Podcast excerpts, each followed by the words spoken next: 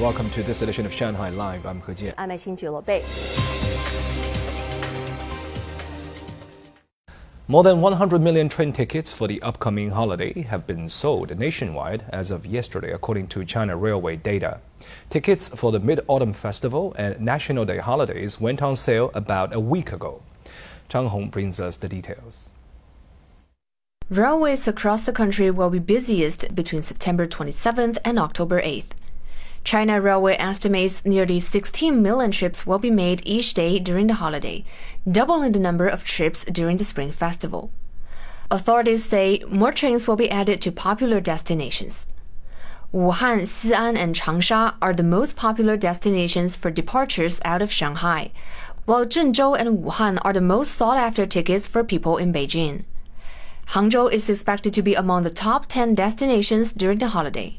Based on the number of tickets sold so far, there will be more passengers during the Mid Autumn and National Day holidays than the Labor Day holiday.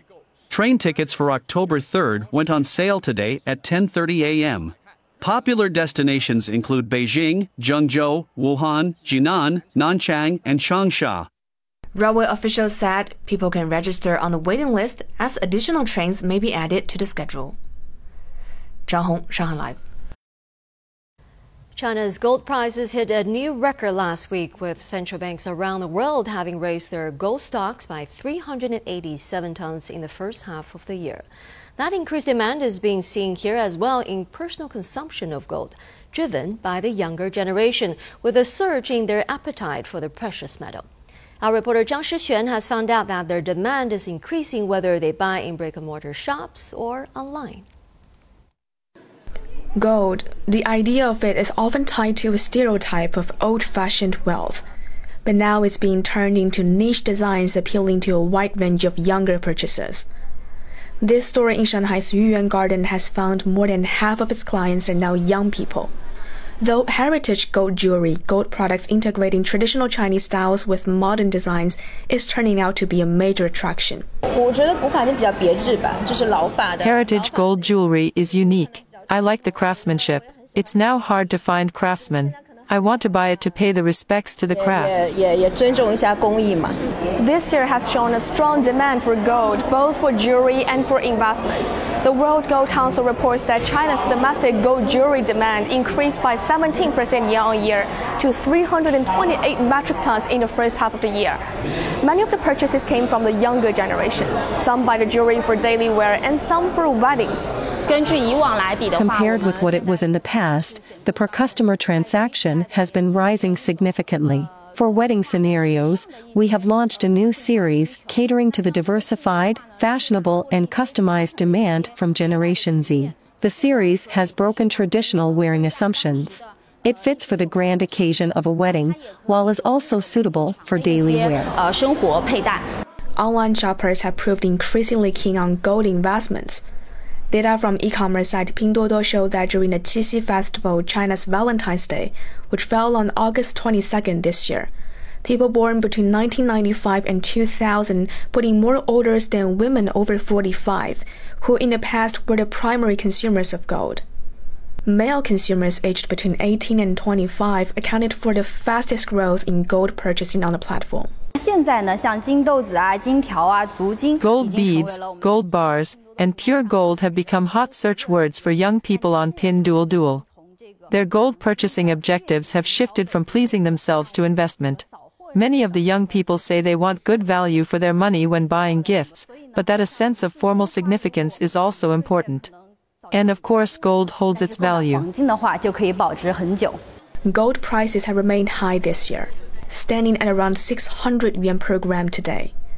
To stimulate gold consumption, the e commerce site has been offering promotional subsidies and group purchasing, and also making available cheaper prices to those who win a chance to buy limited offer products.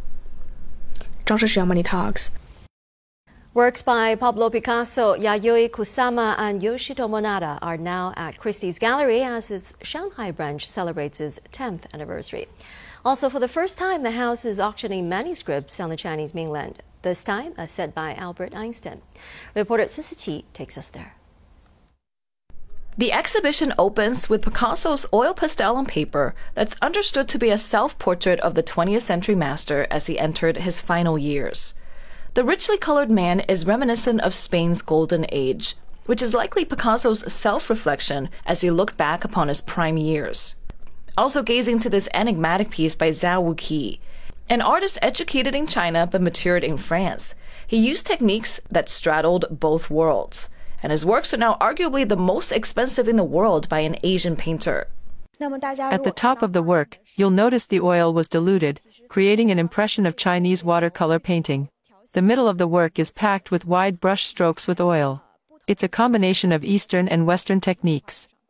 The exhibition is ripe with the works of Yoshitomo Nara and Yayoi Kusama, two well-established modern artists but a collector may find refreshing that half of the collection are pieces created by younger artists in the 30 to 45 age bracket.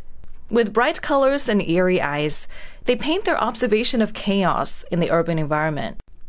Across 10 years at Christie's, the value of purchases has doubled by collectors on the mainland.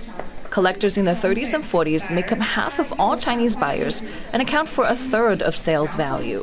So there's a perception that millennial buyers would go for contemporary art. This is not what our numbers show. Uh, we see in the past few years a very strong pickup amongst millennial buyers for classic uh, art, which I think is really interesting. With cautious optimism, Christie's brought manuscripts, a category new to Chinese collectors. It's a rare chance to read manuscripts by Albert Einstein as he explained the theory of relativity in German. So, the reason why we've decided to sell this manuscript in Shanghai is because over the last five to ten years, we've found that our Chinese collectors are taking more of an interest in rare manuscripts.